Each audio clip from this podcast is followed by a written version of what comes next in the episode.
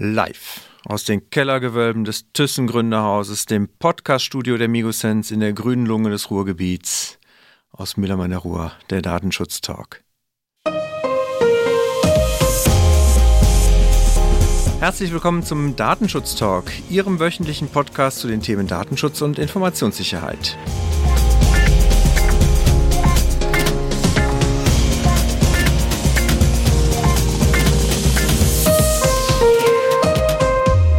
Wir starten nun wieder mit Ihnen gemeinsam ins Wochenende und schauen, wie gewohnt, nochmal zurück in die Woche des Datenschutzes. Mein Name ist Heiko Gossen und dabei ist heute wieder David Schmidt. Hallo Heiko. Hallo David, ich grüße dich. Ein äh, seltenes Feeling, was wir in den letzten Jahren hatten, nämlich dass wir zusammen in einem Raum sind, in unserem Podcaststudio hier. Ich finde es super. Wie fühlt sich für dich an? Klasse Atmosphäre hier. Schön, dich live und in Farbe zu sehen bei der Aufnahme. Sehr gut, ja, absolut. Was haben wir denn heute an Themen? Was hast du heute mitgebracht? Ich habe heute mitgebracht etwas Neues zum Datenschutz beim Telefax. Microsoft wird vom Pentagon damit beauftragt, den Datenschutz in der Cloud sicherzustellen. Meta droht mit Rückzug aus der EU und einen Cyberangriff auf Vodafone Portugal. Wie sieht es bei dir aus? Meine Themen heute sind einmal das Thema Schülersensibilisierung. Dann habe ich ein Millionenbußgeld aus Spanien mitgebracht, was zum Up ein Update oder was Neues zum Thema Beschäftigtendatenschutz und damit würde ich dann auch äh, direkt starten. Ein paar interne Themen, insbesondere für alle, die das vielleicht schon gesehen haben oder noch nicht gesehen haben, so rum. Wir haben jetzt auch Kapitelmarken hier in unseren äh, News immer drin. Das heißt, man kann jetzt, wenn eine Meldung einen besonders interessiert, auch vorspringen oder aber auch wieder zum Anfang einer Meldung zurückspringen, wenn man denn äh, vielleicht nochmal eine hören möchte. Das ist sicherlich etwas, was ähm, helfen könnte beim Hören. Da wären wir natürlich sehr interessiert auch an Feedback. Also äh, ist das was, was wir beibehalten sollen oder nutzt man das eh nicht? Von daher, also wenn Sie da Feedback für uns haben, ob das eine, ein gutes Feature ist, was wir da jetzt nutzen, dann nur her damit. Dann äh, können wir natürlich entscheiden in ein paar Wochen, ob wir das beibehalten und den Mehraufwand dafür auch betreiben wollen oder nicht. Das andere, was ich noch mitgebracht habe, ist ein Seminar, was wir wieder durchführen, und zwar zum Thema ISO 27701. Das ist ja eine Erweiterung zum Datenschutzmanagement oder über das Datenschutzmanagement im Rahmen eines integrierten äh, Informationssicherheitsmanagementsystems. Also das heißt, wer schon eine 27001 Zertifizierung hat, kann halt mit dieser 27701 relativ leicht das Thema Datenschutzmanagement ergänzen und das bieten wir halt Seminar wieder an. Da sind noch einige Plätze frei. Das Ganze findet am 14.03. bis 16.03. statt. Dreitägiges Seminar. Kann ich sehr empfehlen. Ich habe wieder die Ehre, einen Tag davon auch zu machen. Also von daher fühlen sich frei. Den Link, wo man sich anmelden kann und auch weitere Infos findet, packen wir natürlich nochmal in die Show Notes. So, damit wären wir bei den äh, Hausmeisterthemen dann soweit auch durch. Der guten Vollständigkeit halber sei natürlich noch gesagt, heute ist Freitag, der 11. Februar und unser Redaktionsschluss war wie gewohnt um 10 Uhr. David, dann würde ich sagen, dann steig mal ein mit diesem hochspannenden Thema Datenschutz und Telefax. ja, apropos äh, alte Gewohnheiten. Äh, Heiko, wann hast du denn das letzte Mal ein Telefax erhalten oder versendet? Ja, erhalten tue ich die tatsächlich irgendwie immer noch sehr häufig, weil ähm, ich weiß gar nicht, wie viele Schnelltests wir ähm, brauchen könnten und ständig kriegen wir irgendwelche ungewollten Werbefaxe. Das ist aber auch so ungefähr das Einzige, was wir noch kriegen. Ja, ich verstehe. Der bayerische Landesbeauftragte für den Datenschutz hat sich jetzt nochmals mit dem Thema beschäftigt und ein aktuelles Arbeitspapier zum Datenschutz bei der Nutzung von Telefaxen veröffentlicht.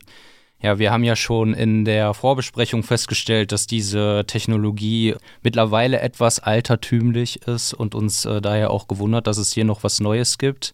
Aber es wird darauf verwiesen und das finde ich macht schon Sinn, dass manche Unternehmen und Behörden dies noch als Backup-Option nutzen, wenn es denn Ausfälle der moderneren Kommunikationsinfrastruktur gibt.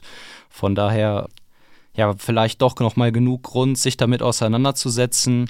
Jedenfalls bietet dieses Papier verschiedene Bausteine für eine Risikoanalyse und zeigt risikomindernde Maßnahmen auf, die bei der Kommunikation mit Fax zu beachten sind. Der Fokus liegt hier auf dem Gewährleistungsziel der Vertraulichkeit, da hier, das liegt glaube ich in der Natur der Sache, die größten Risiken für die Rechte und Freiheiten der betroffenen Personen bestehen.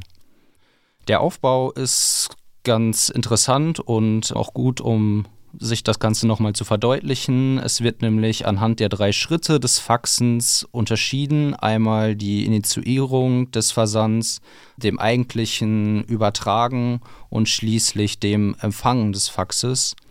Ja, hier werden, wie bereits gesagt, die Risiken aufgezeigt und dann auch direkt beispielsweise Tom genannt, die ergriffen werden können, um diese Risiken zu reduzieren. Ganz neue Ansätze konnte ich darin jetzt nicht erkennen, aber äh, ja, für diejenigen, die noch das Telefax nutzen, wenn auch nur als Backup, lohnt sich ein Abgleich auf jeden Fall. Und an dieser Stelle auch Chapeau an die Kollegen von datenschutz.de, die diese Meldung verfasst haben und sich die Schlagzeile Faxen ohne Faxen ausgedacht haben. Ja, ich finde das sehr beeindruckend, wie analytisch der Faxvorgang da auseinandergelegt wurde in Initiierung, Übertragung und Empfang. Das ist natürlich, das ist natürlich äh, Spitzenleistung. Das ist hochschulverdächtig, ja. okay. Nicht Hochschule, sondern eher Grundschule. Das wäre mein nächstes Thema. Und wie gesagt, Vielleicht muss man da das Thema Faxen ja auch nochmal erklären, weil ich glaube, heutige Schüler werden mit dem Begriff Telefax und mit dem, wie das funktioniert, vielleicht wirklich nicht so viel zu tun haben. Ist jetzt, glaube ich, wie gesagt, verschmerzbar.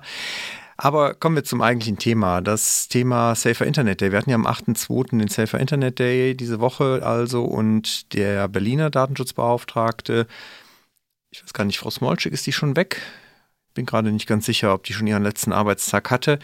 Dann wäre es auf jeden Fall noch die Berliner Datenschutzbeauftragte als natürlich auch Behörde, hat das genutzt und dort nochmal Materialien auch zur Verfügung gestellt für Grundschulen und Jahrgänge 4 bis 6, insbesondere hier auch für die Schüler selber, aber auch Lehrer können sich dort informieren, können dort fertige oder vorbereitete Lerninhalte abrufen.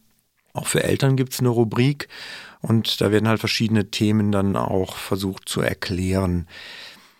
Ja, wie das offensichtlich, zumindest ist so meine Wahrnehmung, äh, bei Kinderinhalten äh, sein muss, haben dann die Namen der Protagonisten, die dort Datenschutz äh, gegenständlich irgendwie charakterisieren sollen, immer so irgendwie Alliterationen als Namen wie Capriola, Kryptologa oder die diebischen dreisten Datenwolken. Also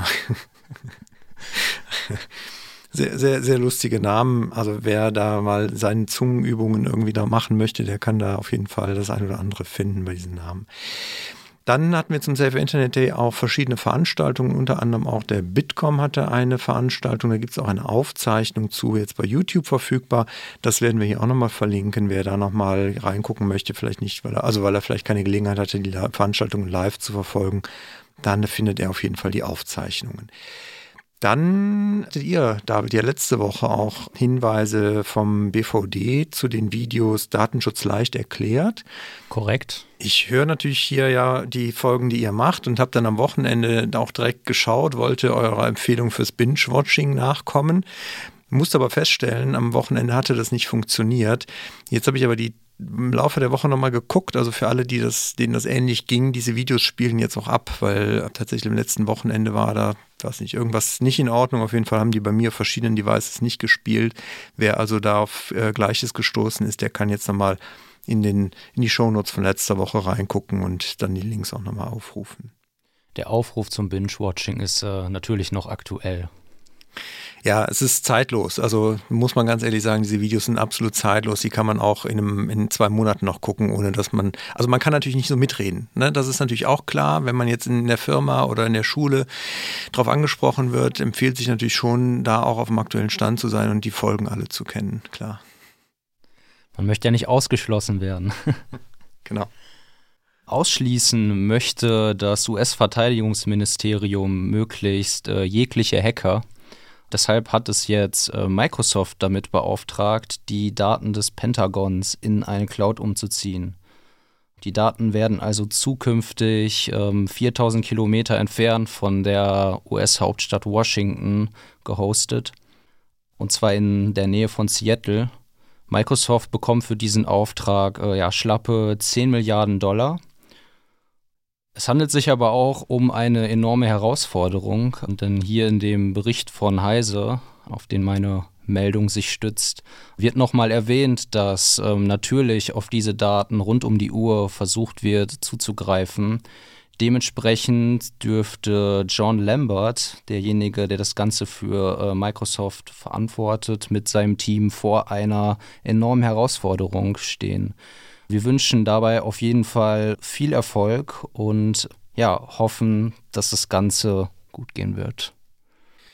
Ja, danke, dass du die Meldung ein wenig äh, aufgeschlüsselt hast. Chapeau äh, den Kollegen, die unsere Headline dazu formuliert haben. Pentagon beauftragt Microsoft mit dem Datenschutz in der Cloud. Das klang ein bisschen so wie den Bock zum Gärtner machen, aber äh, so wie du es jetzt äh, dargestellt hast, macht es natürlich deutlich mehr Sinn. danke. Ja, ich würde einen Blick nach Spanien werfen. Da gab es ein Bußgeld in äh, über 2,1 Millionen Euro, was eine Bank bekommen oder verhängt bekommen hat. Und äh, da ging es darum, dass es Beschwerden gab gegen, das, äh, gegen die Praxis im Rahmen vom Einwilligungsmanagement der Bank. Und zwar war es wohl so, dass Benutzer aufgefordert wurden, in sämtliche Datenverarbeitungen einzuwilligen. Die entsprechenden Checkboxen waren wohl auch vorausgewählt. Und wenn man sich da ähm, nicht bereit erklärt hat, einzuwilligen, dann wurde eine monatliche Gebühr in Höhe von 5 Euro in Rechnung gestellt. Und nach Auffassung der Behörde erfüllen halt solche Verarbeitungen oder beziehungsweise solche Einwilligungen halt nicht die Bedingungen der Freiwilligkeit und haben deswegen halt dann auch dieses Bußgeld verhängt. Ich finde es ganz spannend mal so im deutschen Kontext, weil wir ja gerade die Änderungen im BGB haben, die ja das Bezahlen mit Daten eigentlich genau ermöglichen sollen. Und von daher habe ich mich tatsächlich gefragt, ob das denn in Deutschland auch so verhängt werden würde können. Und für mich in meiner spontanen Einschätzung würde ich sagen, da hätte man wahrscheinlich deutlich mehr Möglichkeiten, sich gegen zu wehren, außer dass natürlich ich meine, das ist klar, so eine vorbelegte Checkbox im Rahmen von der Einwilligung ist halt eher schwierig, ne? aber ansonsten das Modell als solches, ich zahle halt mehr, wenn ich nicht in die Verwendung meiner Daten einwillige, scheint ja im Moment in Deutschland durchaus ein gangbarer Weg zu sein. Ja, sehe ich genauso. Wir kennen das ja von verschiedenen Mediendienstleistern, die gegen Geld ja ähm, ihre Leistungen ohne Werbung anbieten oder man bezahlt und ja, hat dann eben keine Werbung. Also von daher, vielleicht sollte die Bank dann ihren Geschäftssitz verlagern nach Deutschland. Nach Mülheim. Nach Mülheim. Ich mache weiter mit Meta, ehemals Facebook. Und zwar hat der US-Konzern zuletzt die Säbel etwas rasseln lassen und angekündigt, dass Dienste wie Facebook oder Instagram in Europa abgeschaltet werden müssen, sofern denn nicht ein Weg gefunden wird, wie der internationale Datentransfer rechtskonform stattfinden kann. Wir haben ja alle mitbekommen, dass der EuGH im letzten Jahr ich glaube, war ich glaube, es, es war Jahre, schon also das, das, Jahre das ja. vorletzte Jahr, Ja. genau, richtig. Ja, das Privacy-Schild-Abkommen gekippt hat und nun steht noch die Entscheidung der EU-Kommission dafür aus, ob sich Facebook bei dem Datentransfer denn auf die neuen Standardvertragsklauseln berufen kann. Ja, sollte das Ganze nicht funktionieren, dann möchte Facebook darüber nachdenken, ob sie ihre Dienste denn noch weiter in Europa anbieten können. Ich würde mal sagen, das äh, können sie gerne machen. Mich würde es aber sehr verwundern, wenn sie dann zu dem Ergebnis kommen, dass sie das abschalten. Wie siehst du das, Heiko? Also nachdenken, glaube ich, wenn sie wahrscheinlich nur kurz und äh, dann auch schnell genau zu dieser Einschätzung kommen. Also ja, ich glaube, das ist wirklich ein bisschen leere Drohungen. Und ansonsten auf politischer Ebene weiß ich nicht, ob da jemand sich durch beeindruckt fühlt. Ich glaube, der Habeck hatte das irgendwie kommentiert, ne? Hat gesagt, er ist jetzt vier Jahre ohne Facebook ausgekommen und er wird es auch nicht vermissen. Und wie gesagt, ich glaube, auf politischer Ebene wird man da nicht viel anderes hören. Vielleicht treibt es dann auch die Innovation in Europa etwas vorwärts und jemand entwickelt mal ein europäisches, datenschutzkonformes äh, Social Media, was vergleichbar mit Facebook ist. Aber den. Ich habe schon Namen. Was hältst du von StudiVZ?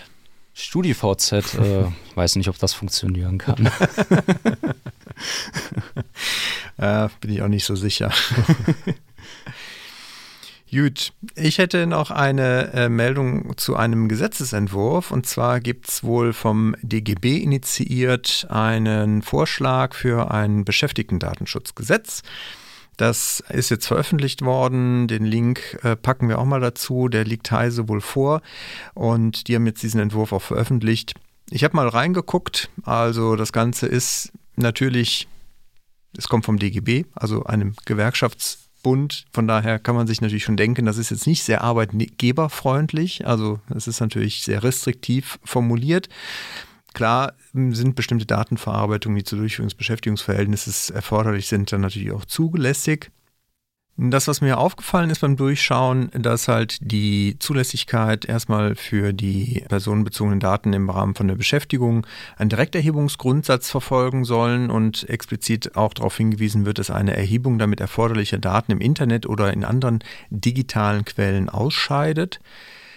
Bisschen unlogisch erschien mir auf den ersten Blick Paragraph 9, der beinhaltet nämlich eine Rechtsgrundlage und schreibt halt die Erforderlichkeit vor und dann aber auch gleichzeitig halt damit die ähm, Ermächtigung natürlich für die Verarbeitung, die durch, zur Durchführung des Beschäftigungsverhältnisses halt erforderlich ist. Paragraph 10 regelt dann die Einwilligung im Beschäftigungsverhältnis und sagt allerdings, dass die nur zulässig ist, wenn sie halt nach Paragraph 9 auch erforderlich ist. Also da scheint mir nicht so richtig plausibel zu sein. Konzern wird zum Beispiel auch geregelt, dass es kein Konzernprivileg gibt, also von daher auch keine Erleichterung jetzt für Unternehmensverbünde dadurch.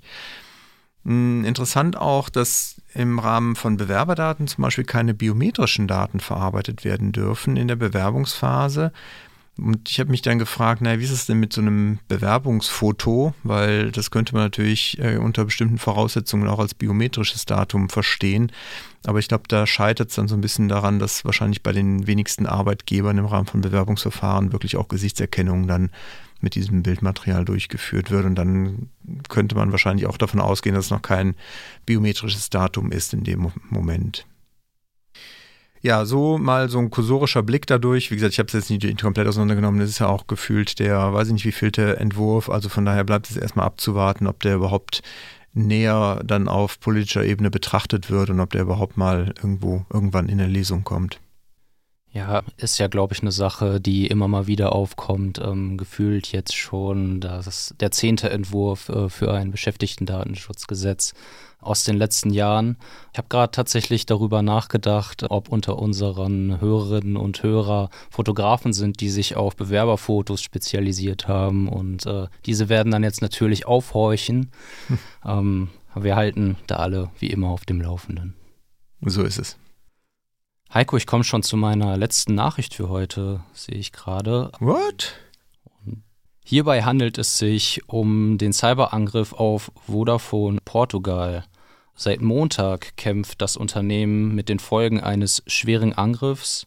Über sieben Millionen Kunden in Portugal seien wohl betroffen gewesen da die, die verschiedenen Dienste LTE, 5G, Mobilfunk, TV-Kabelnetz, SMS sowie auch Sprach- und Voicemail-Dienste nur schwer oder gar nicht erreichbar waren.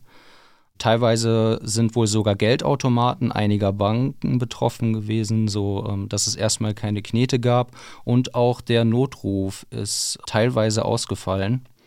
Mario Vaz heißt der Geschäftsführer von Vodafone Portugal, hat sich zu dem Angriff geäußert und festgestellt, dass es sich wohl um einen gezielten Angriff auf das Netz gehandelt haben muss. Nähere Einzelheiten hat er nicht genannt, er bezeichnete den Angriff aber als einen terroristischen Akt. Mittlerweile sollen viele Dienste zwar wieder laufen, ähm, allerdings mit einem hohen Maß an Unsicherheit Und er konnte wenigstens dahingehend Entwarnung geben, dass nur die Infrastruktur betroffen war und keine Kundendaten abgegriffen worden sind. Auch die portugiesische Generalstaatsanwaltschaft hat sich natürlich eingeschaltet und nochmal darauf hingewiesen, dass Cyberangriffe mittlerweile zu unserer Realität gehören und dass ja dieser Vorfall nochmal zeigt, dass die Infrastruktur extrem anfällig ist. Es wurden entsprechende Ermittlungen der Kriminalpolizei aus Portugal äh, eingeleitet und diese arbeiten jetzt auch zusammen mit internationalen Strafverfolgungsbehörden und dem portugiesischen Geheimdienst, um die Sache aufzuklären. Bisher ähm, ist aber nicht bekannt, welche Gruppe sich hierhinter verbirgt. Wohl wissend, dass man in Portugal wahrscheinlich nicht so viel mit unseren deutschen Themenfolgen anfangen kann, aber vielleicht für alle anderen, die das nicht mitbekommen haben oder es noch nicht geschafft haben, reinzuhören. Wir verlinken nochmal unsere Themenfolge zum Thema Cyberangriffe und wie man sich vor allen Dingen darauf vorbereiten kann finde, der Fall zeigt mal wieder, es ist halt wirklich keine Frage des Ob, sondern nur noch des Wann man halt davon betroffen ist. Dementsprechend ist jedes Unternehmen natürlich gut beraten, sich vorher ein paar Gedanken zu machen, wie man in so einer Situation reagiert. Und von daher kann ich die nur allen wärmstens ans Herz legen. Ich hatte mich da mit äh, Dr. Alf Stoth unterhalten, der Experte ist in diesem Bereich und glaube, wie ich finde, doch auch wertvolle Hilfe und Tipps gegeben hat in, in den Folgen. Kann ich mich nur anschließen. Sehr empfehlenswert. Super. So, du hast schon gesagt, deine letzte, ich bin auch durch. Von daher würde ich sagen, dann haben wir es für heute ein wenig äh, kürzer. Was nicht schlimm ist, dafür sind sie dann schneller im Wochenende, wir auch. Und in diesem Sinne würde ich sagen, dir erstmal ganz herzlichen Dank, David. Gerne, ich danke dir. Und Ihnen wünschen wir natürlich einen guten Start ins Wochenende. Bleiben Sie uns gewogen und auf bald.